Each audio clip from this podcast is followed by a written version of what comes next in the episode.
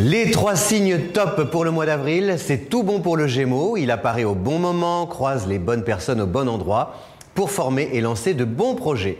Le lion, lui, profite de l'arrivée de Vénus chez son ami le Gémeaux pour réinventer sa vie, amoureuse surtout, faire en sorte qu'elle soit heureuse et lumineuse.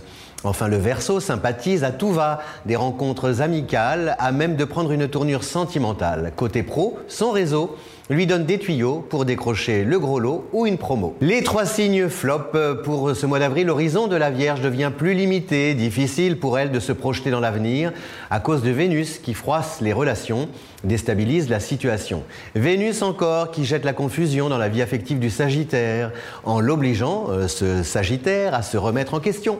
Le Capricorne, lui, perd son titre de star du zodiaque. L'éloignement de Saturne désorganise ses plans.